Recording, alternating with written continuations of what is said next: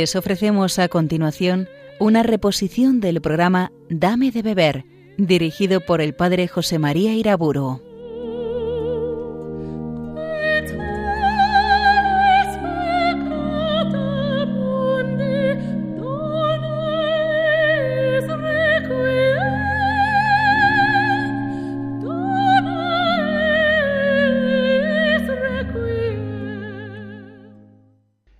Nombre del Padre, del Hijo y del Espíritu Santo.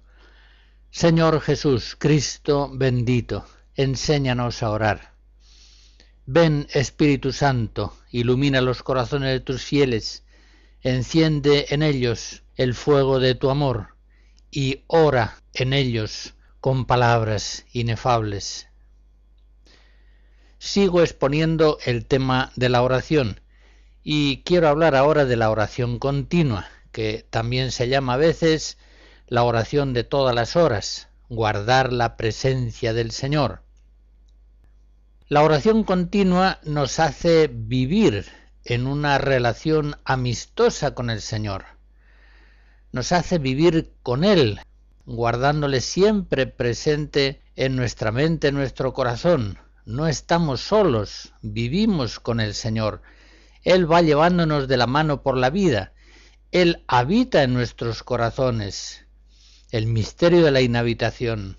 No podemos, pues, vivir como si estuviéramos solos, sino que tenemos que estar conscientes en la fe de esa presencia gloriosa, vivificante de Dios en nosotros. Pues bien, la oración continua viene a ser esa captación amorosa de la presencia de Dios en nosotros. Unas veces tomará forma de súplica, otras de alabanza, de acción de gracias, de expresión de amor, de aceptación de la voluntad divina providente. El caso es que esa relación personal con Dios se mantenga siempre activa. Ciertamente, entre dos amigos, la amistad pide largas y frecuentes conversaciones. Pero también es cierto que a veces entre amigos lo anterior no resulta posible siempre. En todo caso, la amistad puede mantenerse y crecer, y de hecho se mantiene y crece gracias a frecuentes relaciones personales breves. Dos amigos que se ven con frecuencia, que intercambian breves palabras una y otra vez, crecen en la intimidad amistosa, aunque a veces no les sea dado, por las circunstancias o por lo que sea, conversaciones más largas. Pues bien, de un modo semejante es posible que Dios a un cristiano no le dé la gracia de tener largos ratos de oración, al menos en cierta fase de su vida.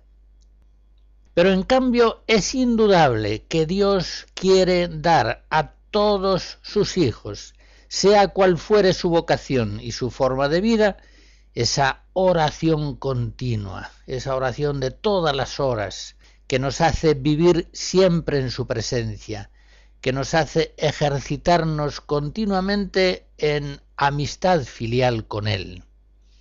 Siempre es posible la oración de todas las horas, siempre es posible vivir en la presencia de Dios. En la vida de oración podríamos distinguir tres formas fundamentales. Por una parte, la oración de todas las horas, lo que estoy diciendo, la oración continua. Por otra parte, el rezo de las horas litúrgicas, del rosario, otras oraciones que bien se hagan en comunidad o se hagan solos, tienen una forma propia. Y en tercer lugar, podemos hablar de la oración de una hora, una hora de 60 minutos o de los minutos que sean. Es decir, la oración en la que durante un tiempo más o menos largo nos dedicamos a estar con el Señor, dejando a un lado las actividades que normalmente nos ocupan.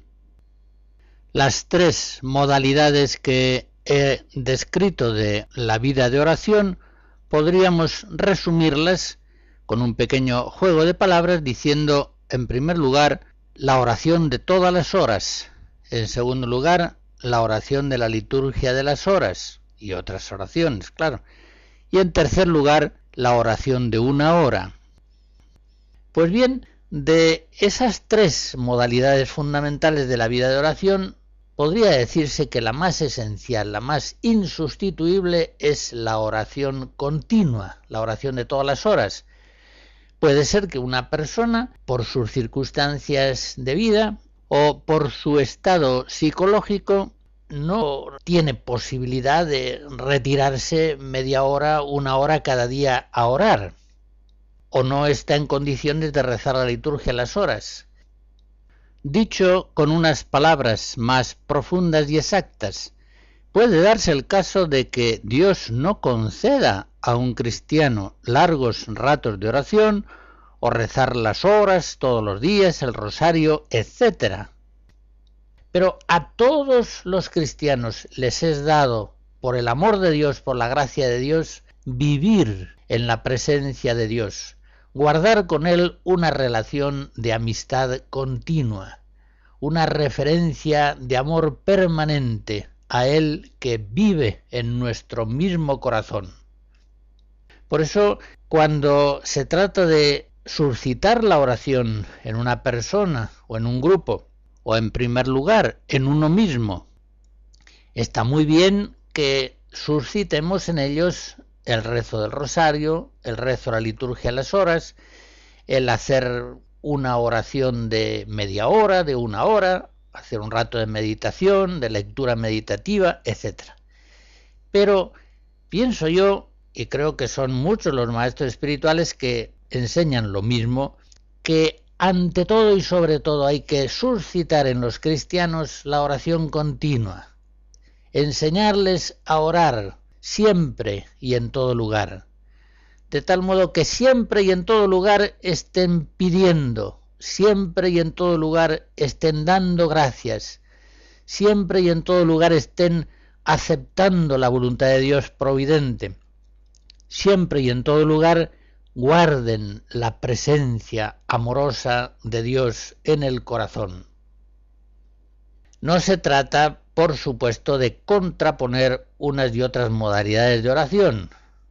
El que quiera hacer de las 24 horas de su día una oración continua, lo normal es que tenga que hacer una hora de oración hacemos una hora de oración justamente para que las 24 horas del día sean orantes.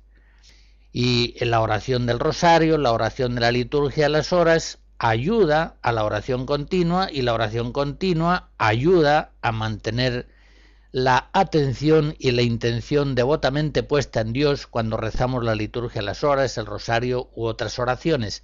Es decir, que todas las modalidades fundamentales de la vida de oración se complementan, se potencian mutuamente.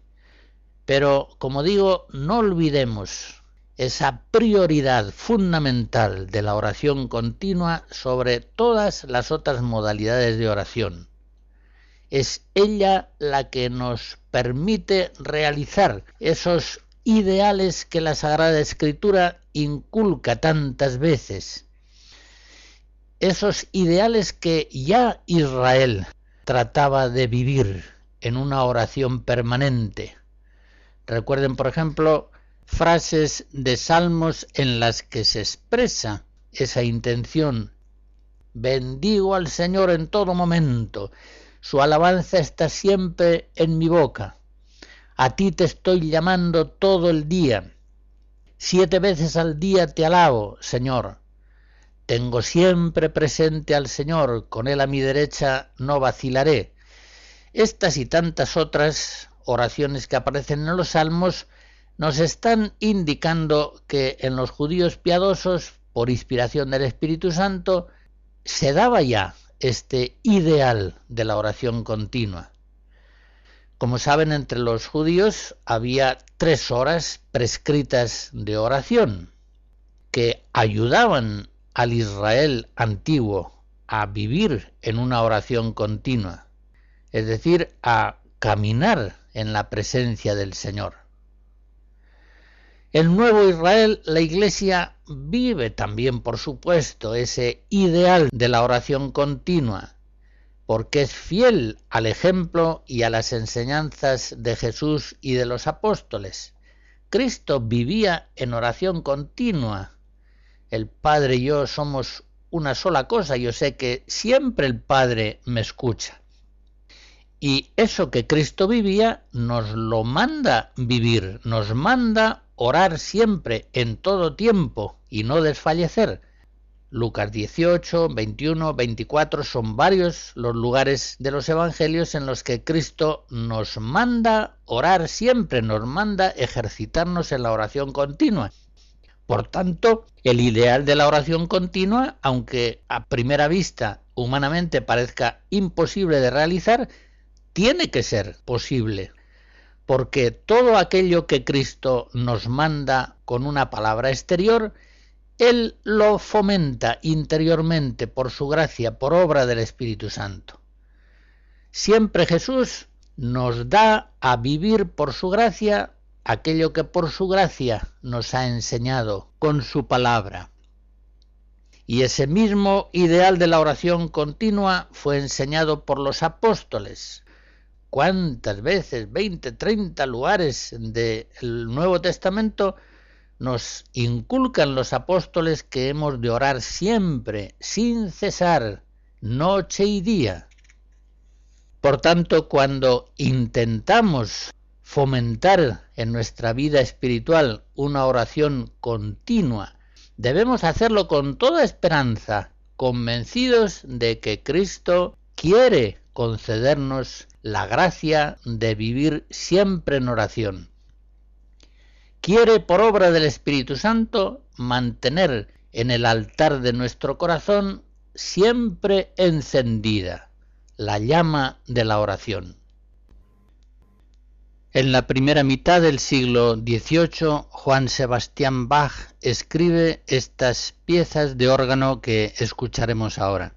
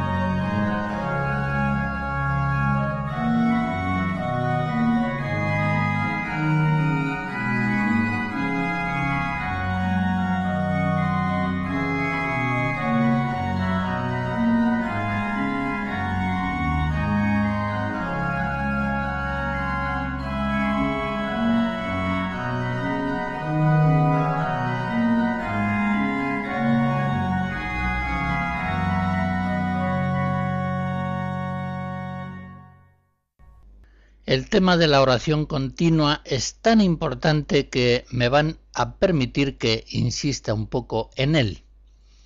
La iglesia primitiva ya vivió el ideal de la oración de todas las horas. Podemos poner algunos ejemplos de los tres centros principales de la iglesia primera, Roma, Alejandría, Antioquía. En Roma, hacia el año 215, San Hipólito en la tradición apostólica va describiendo las horas diarias de la oración, podríamos decir la liturgia de las horas en una forma incipiente, y enseña cómo a lo largo de todo el día el cristiano ha de levantar el corazón a Dios en alabanza y en súplica. Y termina diciendo, en el número 41, Así vosotros, todos los fieles, haciendo esto, no seréis tentados ni os perderéis, ya que siempre guardáis memoria de Cristo. Ahí tenemos un testimonio de comienzos del siglo III que nos hace ver ya en Roma el ideal de la oración continua difundido entre todos los fieles, porque la tradición apostólica venía a ser como un reglamento de vida espiritual para la comunidad cristiana de Roma. Y por esos mismos años, en Alejandría, San Clemente describe así la vida de los cristianos que son espirituales. Dice, el cristiano guarda de Dios memoria continua, ora en todo lugar, ora en el paseo, en la conversación, en el descanso, en la lectura, ora en toda obra razonable, ora en todo. Y en Antioquía también hallamos el mismo ideal vivo entre los fieles. El Crisóstomo en el siglo IV dice, conviene que elevemos la mente a Dios, no sólo cuando meditamos en el tiempo de la oración, sino también que juntemos el anhelo y el recuerdo de Dios con la atención a todas las demás ocupaciones. Bien, ese ideal de la oración continua los santos lo han realizado plenamente. Santa Catalina de Siena, por ejemplo, la penúltima de 24 hermanos, que vivió siempre en la casa paterna con su familia, una casa llena de parientes, de amigos, de trabajos, porque era también taller textil, una mujer que atendía muchas ocupaciones, relaciones, cartas, se ocupaba en encargos importantes que a veces la Santa Sede u otras altas instancias de la Iglesia le encomendaban. Pues bien, en medio de ese marco de vida tan agitado y complejo, Santa Catalina de Siena vivía la oración continua. Su biógrafo principal, su director espiritual, el beato Raimundo de Capua, un dominico, escribe que ella nunca abandonaba su celda interior. Y San Ignacio de Loyola nos dice de sí mismo que siempre y a cualquier hora que quería encontraba a Dios. De él nos cuenta uno de sus primeros biógrafos, el padre Nadal, sabemos que el padre Ignacio había recibido de Dios la gracia de ejercitarse siempre que quería y de descansar en la contemplación de la Santísima Trinidad. Pero además también la gracia de sentir en todas las cosas, en todas las acciones y conversaciones, la divina presencia y la amorosidad de las cosas espirituales y la gracia de contemplarlas, siendo al mismo tiempo contemplativo en la acción, lo que él, el padre Ignacio, solía explicar diciendo que a Dios se le había de hallar en todo. En fin, ya ven ustedes como el ideal de la oración continua, esa maravilla, ha sido vivido por los santos de modo admirable. Y que nosotros, que en todo debemos imitar a los santos, también hemos de seguirles en esa oración de todas las horas. Hay muchas prácticas piadosas que estimulan en nosotros la oración continua. Podríamos decir que la principal es la liturgia de las horas. El Vaticano II nos dice en la Sacrosantum Concilium 84 que la liturgia de las horas está dispuesta de tal manera que la alabanza de Dios consagre el curso entero del día y de la noche. Y en el número 83 dice que por ella la Iglesia y cada cristiano alaba sin cesar al Señor e intercede por la salvación de todo el mundo. En el fondo es participar de esa oración del Cristo glorioso que la carta a los hebreos en el capítulo 7 nos dice, vive siempre para interceder por nosotros. Está claro que si el Cristo glorioso junto al Padre vive siempre en oración por nosotros, también nosotros siempre hemos de participar de esa oración, orando por nuestros hermanos siempre y en todo lugar, glorificando a Dios en nuestros corazones en todo momento. Otras prácticas hay también que estimulan la oración continua. La bendición de las comidas, el rezo del ángelus, el ofrecimiento de obras, el rezo de jaculatorias, oraciones breves al inicio de una actividad o al finalizarla, también al pasar por delante de una iglesia, las visitas al Santísimo, los diarios exámenes de conciencia, el rezo del rosario, las tres Ave Marías, todas estas son prácticas tradicionales que ciertamente ayudan con gran eficacia a guardar memoria continua del Señor. San Ignacio de Loyola, en una carta al padre Brandao en 1551 le decía, se pueden ejercitar en buscar la presencia de nuestro Señor en todas las cosas, como en el conversar con alguno, andar, ver, gustar, oír, entender y en todo lo que hiciéremos. Esta manera de meditar, sigue diciendo, hallando a nuestro Señor Dios en todas las cosas, es más fácil que no a levantarnos a las cosas divinas más abstractas, haciéndonos con trabajo presentes a ellas, y causará este buen ejercicio disponiéndonos grandes visitaciones del Señor, aunque sean en una breve oración. Por lo demás, es claro que el rezo de las jaculatorias es el modo principal para ejercitarse en la oración continua. Las jaculatorias tienen una tradición muy arraigada en la Iglesia. Bueno, y por lo demás, también las jaculatorias se hallan en formas equivalentes en religiones paganas.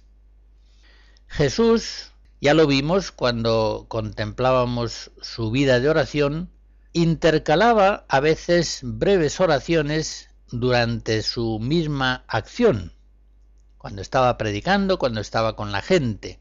Yo te alabo, Señor del cielo y de la tierra, porque enseñas estas cosas a los pequeños, las ocultas a los sabios.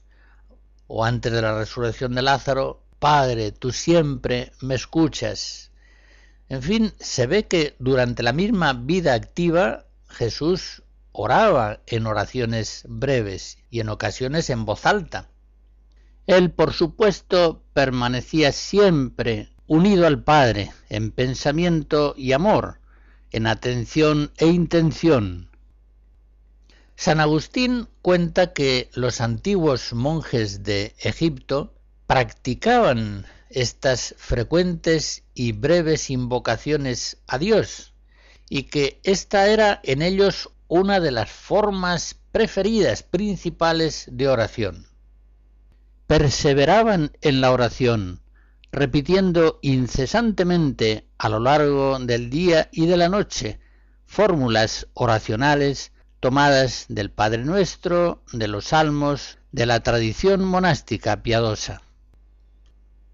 El término jaculatorias viene de jaculum, flecha, y en ese sentido las jaculatorias son como flechazos que el orante lanza al corazón de Dios.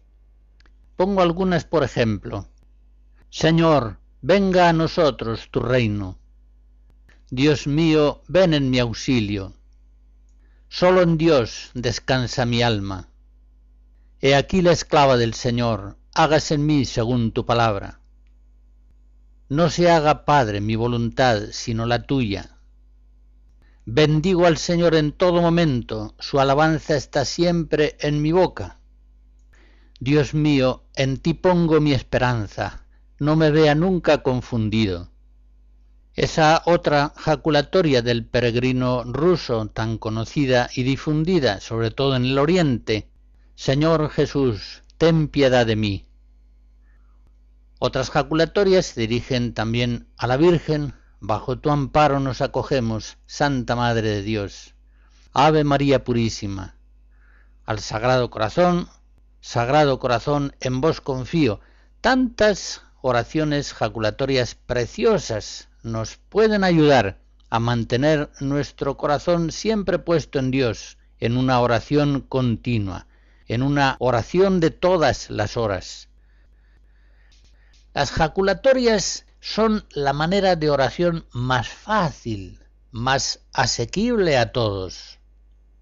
San Francisco de Sales, ese gran doctor de la Iglesia, sobre todo en temas de espiritualidad, en la introducción a la vida devota, dedica un capitulito a la oración de las jaculatorias, y en él dice que este modo de orar no es difícil, y puede alternarse con todos nuestros quehaceres y ocupaciones sin quebrantarlos. El rezo de las jaculatorias, fíjense lo que dice San Francisco de Sales, el rezo de las jaculatorias puede suplir la falta de todas las demás oraciones, pero la falta de éstas no puede ser reemplazada con ningún otro medio. Es mucho decir, pero San Francisco de Sales lo dice convencido y en coincidencia con la enseñanza de otros muchos maestros de la espiritualidad cristiana. En fin, el Espíritu Santo ora siempre en el corazón del cristiano. Su voz es tan suave y constante que muchas veces el orante ni se da cuenta de que está orando, pero sí que está orando realmente tiene puesto su corazón en Dios, en alabanza y en súplica. Desde lo más profundo de nuestra conciencia, el Espíritu Santo ora siempre con palabras inefables. Si le dejamos orar, el Espíritu Santo está siempre diciendo en nosotros, Abba, Padre. Siempre dice nosotros, bendito sea Señor, hágase tu voluntad, ven en mi auxilio, Aquí está la esclava del Señor, hágase en mí según tu palabra. Las jaculatorias abren el corazón a esa oración incesante del Espíritu Santo en nosotros. Hacen de la vida cristiana una ofrenda permanente, un continuo clamor de esperanza enamorada.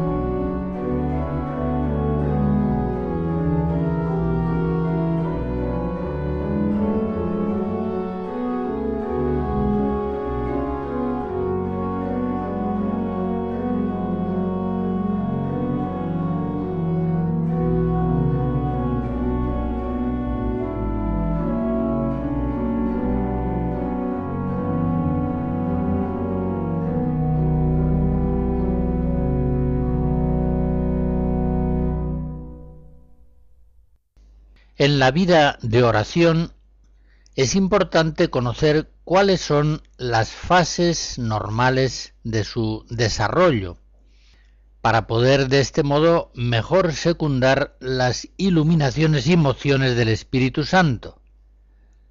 La oración se va desarrollando, lógicamente, según el crecimiento en las edades espirituales. De un modo, el Espíritu Santo mueve a los cristianos principiantes en la oración, de otro modo a los adelantados, de otro modo a los perfectos. O dicho en términos de edades espirituales, de una manera oran los que en Cristo son todavía como niños, los que son ya jóvenes o los que son adultos. Santa Teresa de Jesús, en el siglo XVI, por don especial de Dios, logra conocer y expresar maravillosamente esta doctrina espiritual, que por lo demás ya era enseñada por la tradición anterior, aunque no tan claramente. Cuando el Papa declara doctora de la Iglesia a Santa Teresa de Jesús, dice que lo es especialmente en lo referente al camino de la oración. Efectivamente, Santa Teresa expuso el camino de la oración en sus fases normales de desarrollo, en sus diferentes etapas, con una lucidez, una coherencia y una gran conformidad con la enseñanza de toda la tradición católica. La primera vez que Santa Teresa escribe sobre el camino de la oración lo hace en el año 1562 en el libro de su vida, esos famosos capítulos 11 a 21, los diferentes modos de riego del alma en la oración, considerando en esa imagen el alma como un campo y la oración como el agua que lo vivifica. Una descripción más amplia, aunque no más ordenada, la realiza en el camino de perfección pocos años después. Y ya del modo más perfecto expresa las fases del camino de la oración en su obra de madurez en 1577, Las moradas del castillo interior.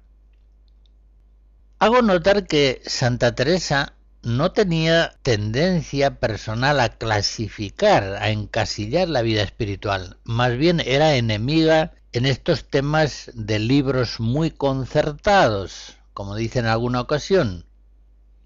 Y por otra parte, advierte en sus escritos que ciertos aspectos de la oración quizá se den de modo diverso en otras personas. Ella, ante todo, se apoya en su experiencia personal. Pero por otro lado, Santa Teresa es muy consciente de que Dios le ha dado gracias especiales para conocer y enseñar el camino de la oración cristiana. En el libro de la vida, capítulo 17, por ejemplo, dice, parece que ha querido el Señor, a través de mí, se entiende, declarar estos estados en que se ve el alma a mi parecer, lo más que acá se puede dar a entender. Por eso estimo que los grandes principios de la doctrina teresiana de la oración tienen prácticamente una validez universal y de hecho sus enseñanzas han sido generalmente acogidas por los autores en temas de espiritualidad. En el camino de la oración según la enseñanza de Santa Teresa y de la tradición católica, las líneas principales de su desarrollo podríamos decir que son las siguientes, lo expreso en seis puntos. El primero, la oración va pasando de formas activas, discursivas, que corresponden, claro, a la vida ascética de los principiantes, va pasando a modalidades pasivas, simples, que se dan ya en la vida mística de los perfectos. Recordemos aquí la enseñanza que en otra ocasión expuse sobre los dones que vienen a perfeccionar en la vida mística el ejercicio ascético de las virtudes y apliquemos esa doctrina al desarrollo de la oración cristiana. En segundo lugar, Santa Teresa deja muy claro que la oración pasiva mística, en la cual se da la plenitud de la oración cristiana, es don gratuito de Dios. Don gratuito de Dios, pero que nosotros podemos disponernos mucho, colaborando con la gracia de Dios en las oraciones activas. Podemos disponernos a recibir la oración pasiva mística. Desde luego no podemos adquirirla, es don de Dios, Dios ha de darla. En tercer lugar, notemos que la voluntad es la primera de las facultades humanas que en la oración cristiana logra fijarse establemente en Dios por el amor. Solo en las más altas formas de oración mística todas las potencias del hombre se unen fijas en Dios durablemente. Pero la primera de las facultades del hombre que logra fijarse establemente en Dios durante la oración por el amor es la voluntad. Mientras que en las oraciones activas, de modo inevitable, al menos en una cierta medida, la imaginación, la memoria andan a veces más o menos perdidas y divagantes. Cuarta observación. La conciencia de la presencia de Dios es muy pobre a los comienzos de la oración, en las oraciones activas. Sabemos, creemos por la fe que estamos en la presencia de Dios, pero en las oraciones activas no captamos en una experiencia cierta e inmediata esa presencia divina. Por el contrario, esa conciencia de la presencia de Dios viene a hacerse más tarde la sustancia misma de la oración mística. La oración mística prácticamente es una captación amorosa de la presencia de Dios en el alma. En quinto lugar, afirmemos que la perfecta oración continua, hace poco hablaba de la oración continua, esa fusión entre acción y contemplación, esa oración continua de todas las horas, sólo se alcanza plenamente cuando se llega a la oración mística, es decir, cuando los dones del Espíritu Santo se están ejercitando de modo habitual en el alma del cristiano. Y en sexto lugar, haremos la observación fundamental de que es normalmente simultáneo el crecimiento de la vida cristiana en general, el crecimiento de las virtudes, etc., y el crecimiento de la oración. Crecen parejamente, simultáneamente. No puede darse normalmente una oración muy alta, mística, contemplativa, aunque quizá a veces se piense que lo es, en un cristiano cuya vida espiritual es todavía baja, pues sus virtudes son aún débiles. Pero tampoco es posible, aunque en ocasiones pueda parecer lo contrario, que sea muy baja y muy pobre, muy precaria la oración en una persona cuyas virtudes están fuertemente desarrolladas, tiene una vida espiritual alta aunque no lo parezca, aunque no lo sienta, esa persona tiene oración, tiene mucha más oración de lo que quizá piensa. Vuelvo a repetir el principio, el desarrollo de la oración y de las virtudes en el cristiano van unidos, son simultáneos. Santa Teresa de Jesús y en general la teología espiritual estudia, se entiende, la dinámica de la oración en el crecimiento de la persona, según las fases características de su desarrollo espiritual. Pero esa misma doctrina puede aplicarse también, en cierto modo, al crecimiento en la oración de una comunidad cristiana. Por eso la consideración de las fases normales del crecimiento en la oración sirven en la vida ascética para la ayuda de las personas, pero también sirve para la ayuda de las comunidades que han de ir creciendo en la oración.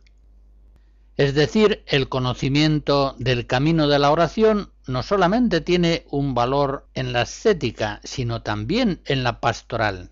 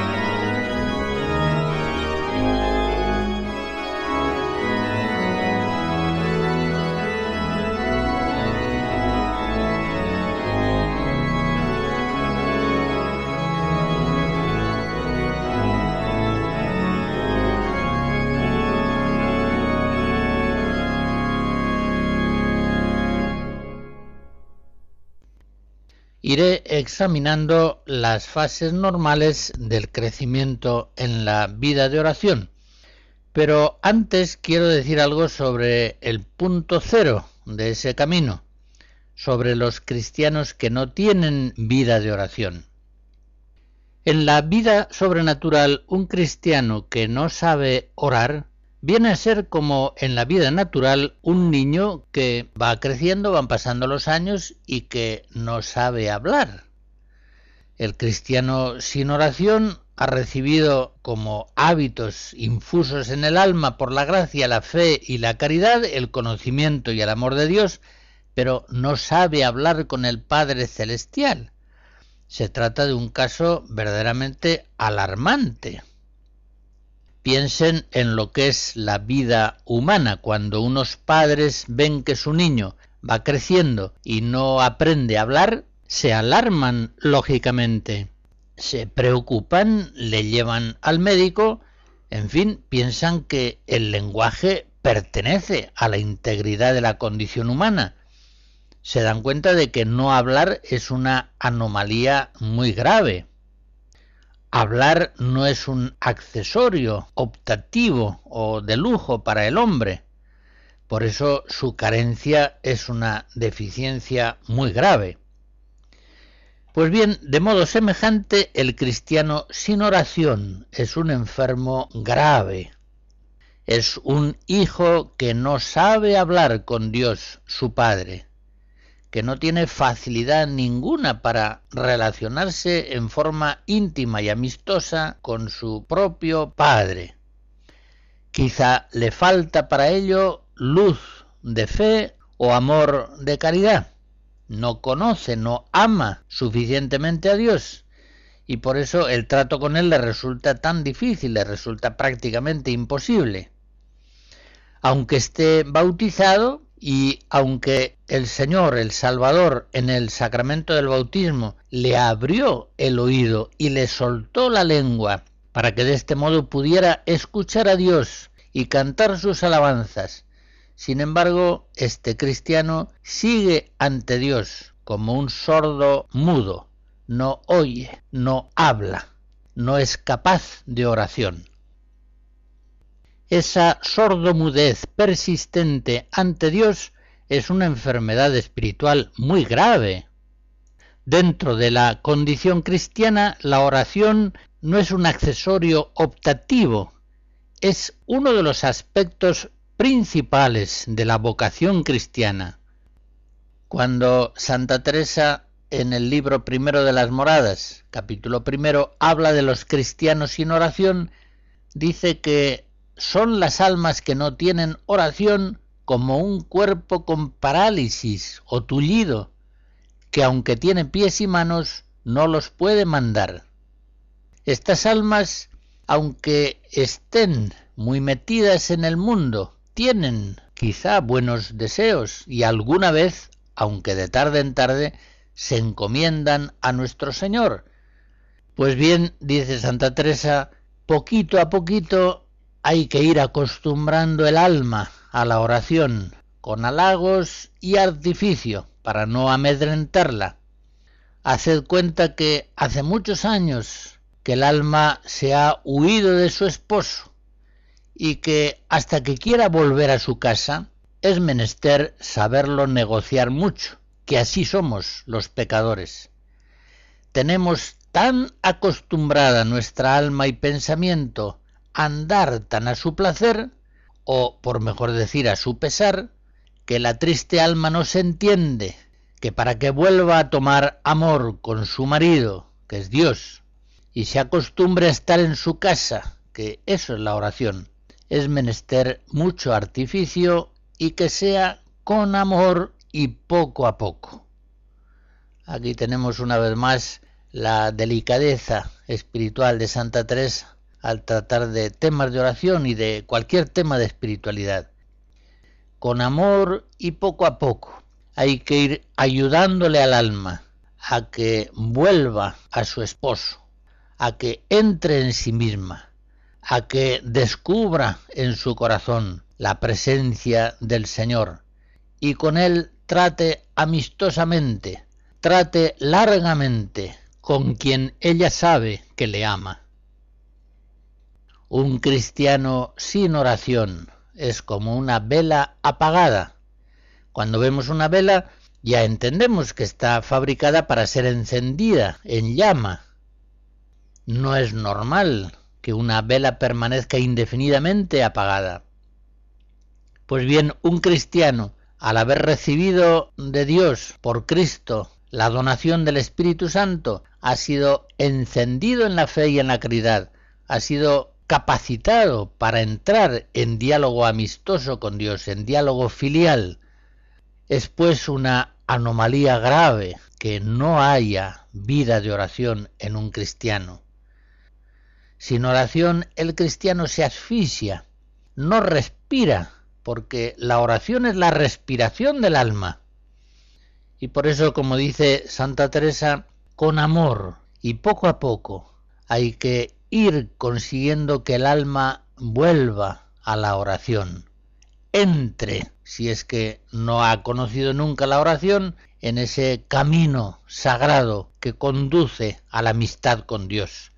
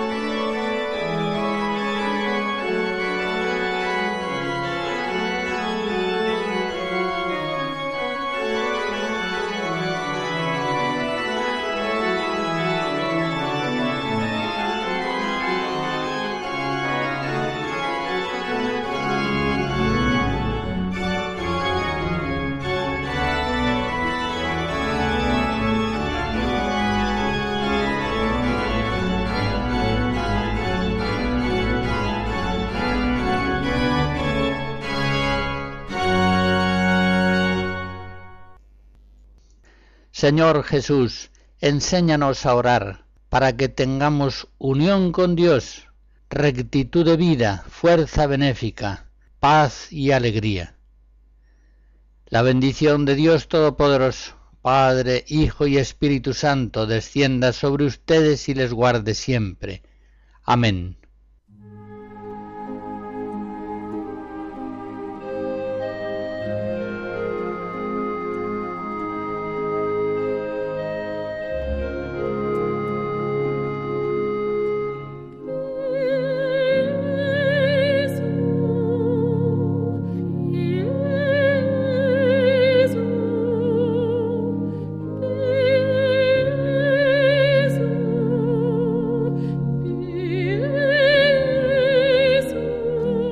Han escuchado en Radio María una reposición del programa Dame de beber, dirigido por el padre José María Iraburo.